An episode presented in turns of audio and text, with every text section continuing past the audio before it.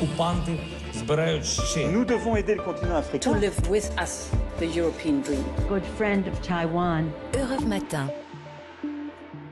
La revue de presse internationale sur Europe 1 vous emmène d'abord en Thaïlande ce matin avec vous, Carole Izou. Bonjour.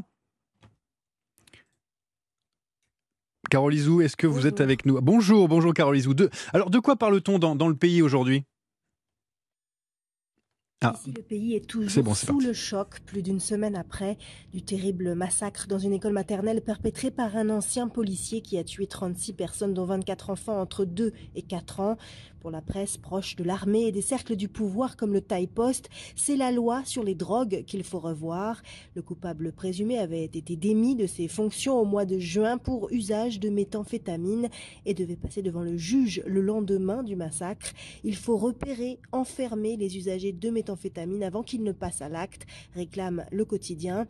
Mais les prisons sont déjà pleines de toxicomanes, répondent les libéraux comme le Bangkok Post, qui préfèrent interpeller le gouvernement sur un meilleur contrôle des armes à feu et le développement de services médicaux dédiés à la santé mentale.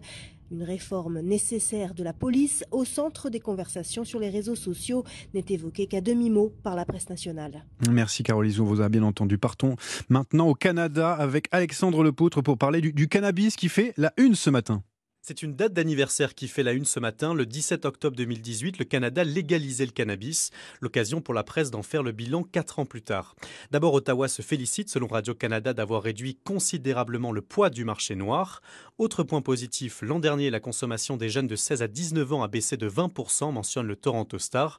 Enfin, c'est un marché juteux qui pèse aujourd'hui 2 milliards de dollars, écrit le quotidien. Mais parmi les ombres tableaux, les règles varient beaucoup d'une province à l'autre. TVA Nouvelle donne la parole par exemple à des consommateurs du Québec, mécontents de ne pas pouvoir cultiver leur propre cannabis ou encore de connaître des prix trop élevés. Et puis en 4 ans, c'est un marché qui est passé d'illégal à très concurrentiel.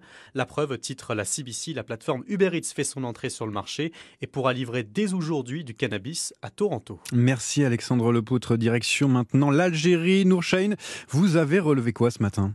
Eh bien, c'est le marché de l'automobile qui fait la une des journaux, particulièrement les véhicules d'occasion dont les prix seraient en baisse d'après le soir d'Algérie. Le journal explique que cela est dû à la décision du gouvernement d'autoriser à nouveau l'importation de véhicules de moins de 3 ans. Excellente nouvelle pour les Algériens, commente l'expression. Le quotidien rappelle que l'interdiction d'importer des véhicules a profité aux spéculateurs. Les prix ont triplé voire quadruplé et les voitures sont devenues inaccessibles. Mais il ne s'agit que d'une première étape avant de passer à la production de véhicules made in Algeria, mentionne le jeune indépendant qui annonce que Fiat s'installe en Algérie. La première voiture du constructeur italien fabriquée en Algérie devrait sortir d'usine l'année prochaine, d'après le journal. Merci Nourchain et merci à nos correspondants.